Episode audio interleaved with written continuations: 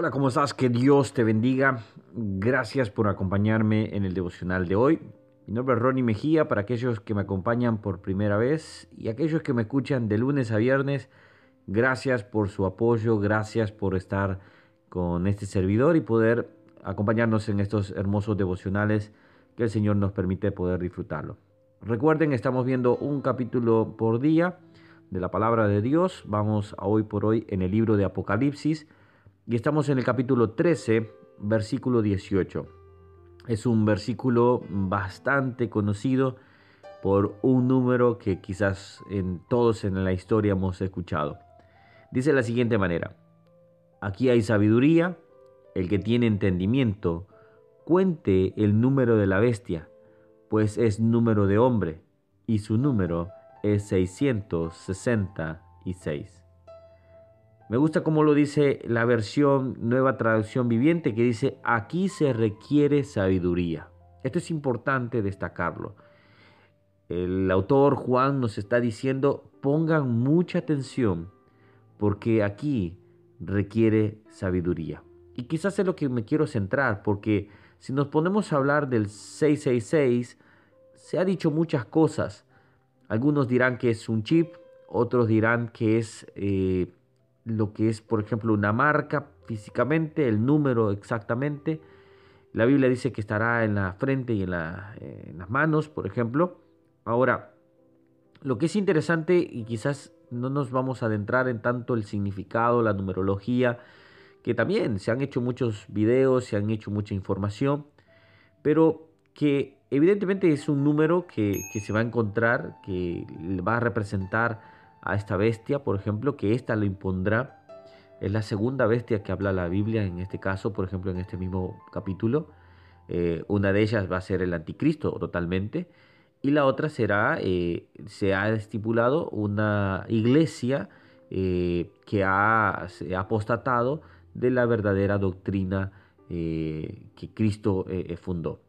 Y es donde vemos mucho donde a lo bueno se le llamará malo y a lo malo se llamará bueno. Entonces es, nos muestra una tipo de iglesia eh, muy ecuménica, una iglesia que abarca o abraza todas y como dice quizás el dicho, eh, todos los caminos llevan a Roma.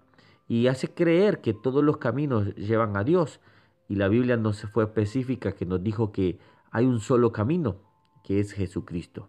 Jesús dijo, yo soy el camino, la verdad y la vida. Entonces, eh, e, estas dos bestias obviamente nos demuestran cómo se efectuará esto y que este sello dará eh, la oportunidad de comprar y vender. Vuelvo a decir, hay videos más específicos, pero quisiera enfocarme en este punto donde empieza eh, Juan, por ejemplo, a decir, aquí se requiere sabiduría. Y todos entendemos por sabiduría y el significado que encontré más, más puntual sobre este tema dice conjunto de conocimientos amplios y profundos que se adquieren mediante el estudio o la experiencia. Escuche bien, conjunto de conocimientos amplios y profundos que se requieren mediante el estudio. Quiero, quiero hacer este, este, este tema sobre amplios y profundos y sobre el tema del estudio. Y es aquí donde nosotros como hijos de Dios debemos de buscar tener amplios y profundos conocimientos de la palabra de Dios. Eh, si nosotros no tenemos amplios y profundos conocimientos, cualquier corriente nos lleva. Cualquier, eh, eh, como dice alguien, me decía mi esposa, mejor dicho, hay un dicho que dice que cualquier taxi te puede servir. Y es donde nosotros debemos tener mucha atención y prepararnos, conocer la palabra para un día no ser engañados, para no apostatar de la verdadera doctrina, de seguir a Cristo, de poder seguir sus pisadas, de poder vivir en santidad. Eh, todos muchas veces algunos dicen, pero Cuesta vivir en santidad, en santidad. Claro que sí, cuesta vivir en santidad. Pero es importante que podamos buscarlo. Pero es importante conocer.